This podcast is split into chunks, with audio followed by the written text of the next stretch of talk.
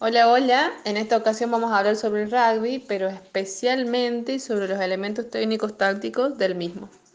Los elementos técnicos tácticos ofensivos, en cuanto a las acciones correspondientes al jugador sin balón del equipo que posee el balón. Tenemos, voy a nombrar algunas características. Cambia de ritmo y dirección, bloquea al jugador rival, se desplaza, ocupa espacios libres, se desmarca para recibir un pase. Y en cuanto a las acciones correspondientes al jugador con balón, eh, las características son que se, da una finta, eh, progresa hacia la meta, conduce, supera al adversario, pasa, lanza, protege la pelota, ayuda con el cuerpo. Ahora tenemos los elementos técnicos, tácticos, defensivos, que son las acciones correspondientes al jugador sin balón del equipo que no posee el balón. Comunicación gestual y verbal, evita el avance del oponente, obstruye, intercepta el balón, se desplaza y cubre, se organizan en línea para evitar el avance de los componentes. Ahora a nombrar los componentes técnicos individuales ofensivos.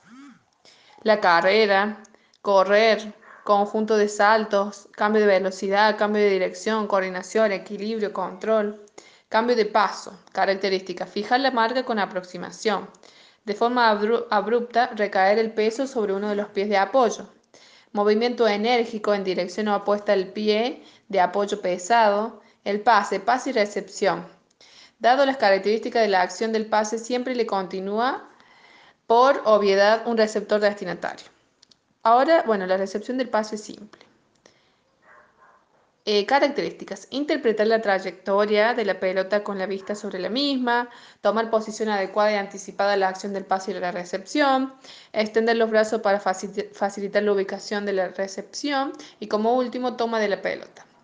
Ahora la acción del pase simple rotar eh, hombros y cabeza en dirección al objetivo del pase, tomar fuerza para la acción del lanzamiento con el movimiento coordinado del balance de brazos, finalizando con el juego de muñeca final. C. Culminar la acción con las manos en dirección al objetivo. Y por último, buscar toma, eh, buscar tomar una posición activa en el juego ofensivo, una vez determinado el pase. ¿sí? Lanzar el pase. Pasa la pelota sobre la trayectoria del receptor, pasa la pelota sobre el abdomen del receptor, pasa la pelota obligando al receptor a buscar el encuentro con el balón. Ahora, como último, el pase colgado, extender los brazos, rotar hombros y caderas en acción, caderas en la acción, perdón, y realizar la fuerza necesaria para aplicarle a la pelota una trayectoria de parábola hacia su destino. Pase corto. El pase corto comienza sin parábola y la pelota toma una trayectoria recta con destino a las manos del receptor. El pase de Zeppelin inicia la acción con las manos a los lados de la pelota y finaliza con el giro de la mano posicionada en la parte externa de la pelota. La mano anterior brinda dirección, con la que se halla levemente en la zona posterior, la fuerza dependiendo de su destino. El pase de pantalla hay que acercarse hacia la marca lo suficiente para fijarla. Superponer el cuerpo entre el contrario y la pelota para proteger la acción del pase.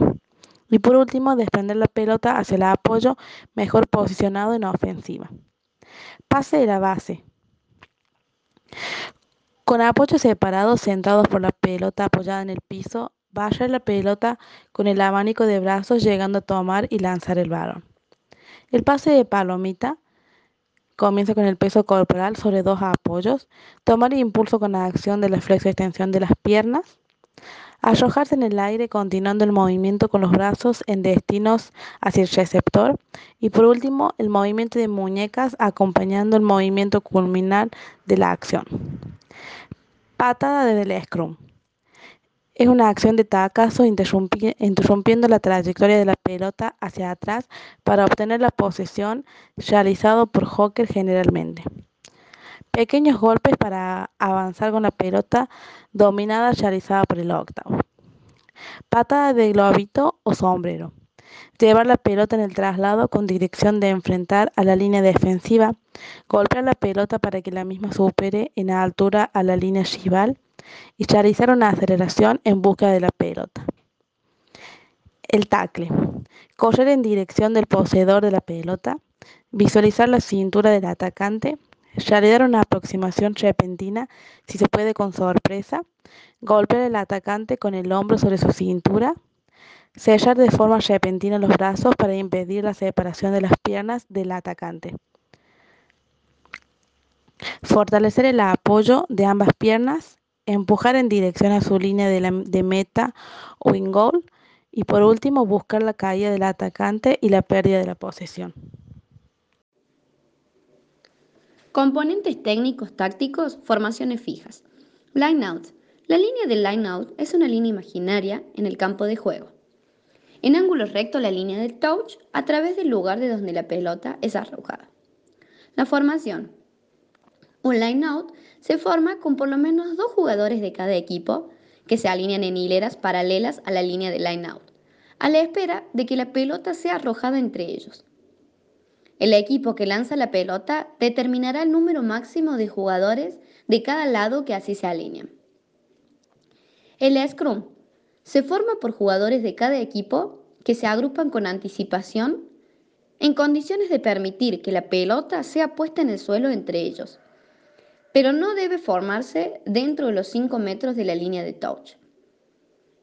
Si en un scrum la pelota está, está sobre o más allá de la línea del gol, el Scrum ha terminado. Formación. Un equipo no debe demorar intencionalmente la formación de un Scrum. Todo Scrum será formado en el lugar de la infracción o lo más cerca de él que sea posible, dentro del campo de juego. Debe permanecer estático con la línea media paralela a las líneas del gol hasta que se haya introducido la pelota. Antes de comenzar el hacimiento, cada primera línea debe estar en la posición como en cuclillas, con sus cabezas y hombros no más bajos de su cadera, y de modo que estén dentro de un largo de brazo de los hombros de su oponente. Por razones de seguridad, cada primera línea deberá asirse en secuencia, acuclillarse, luego pausa y solo deberá asirse a la voz de formen dada por el referee. Formaciones móviles. El mole es una formación esencialmente ofensiva, en la que el jugador que ataca buscará asirse con un compañero y un contrincante como mínimo. Deben ser dos atacantes y un defensor. Para ganar fuerza y penetrar la defensa. Sus reglas son complejas, pero básicamente no debe dejar de moverse hacia la meta y con los defensores retrocediendo. Si es detenido por 5 segundos, algún jugador atacante debe abandonar el mole con la pelota o pasarla. En caso contrario, la acción del juego atacante es castigada con un scrum a favor del defensor. El rook se forma con la pelota en el suelo y con al menos un jugador de cada equipo, chocando y, y pujando por la pelota. Pero habitualmente son varios. El rook lo forman los jugadores parados y enfrentados con sus contrincantes, que deben ruquear la pelota. Esto es tratar de obtenerla, solamente utilizando los pies. El rook suele formarse cuando un jugador con la pelota es derribado. Sus compañeros vienen entonces a proteger la posesión del balón, pasando un pie por encima de este tomando así posesión de la pelota y obligando al equipo contrario a pasar completamente por arriba del jugador derribado y correr a los jugadores contrarios para tomar la posición de la pelota. Componentes técnicos tácticos enseñanza por medio de juego. Los juegos pueden ser una herramienta muy valiosa a la hora de mejorar la comprensión del rugby y desarrollar las habilidades básicas de los jugadores. Pero no se trata de jugar una tocata, sin más. Para que se produzca un aprendizaje es necesario que el juego tenga una estructura determinada que permita el desarrollo de un tema concreto de trabajo o la aparición provocada e incluso exagerada de una habilidad que se desea desarrollar. Beneficios de este modelo. Se pone énfasis en la toma de decisiones en situaciones reales de juego y en la necesidad de que el jugador sea el protagonista activo de dichas decisiones al contrario de lo que suele suceder en los ejercicios repetitivos y descontextualizados. Se practica un amplio repertorio de habilidades de manera simultánea y en muchas ocasiones sin que el jugador sea consciente. Se mantienen los jugadores involucrados en el juego, pasándoselo bien e involucrados cognitivamente, aprendiendo más.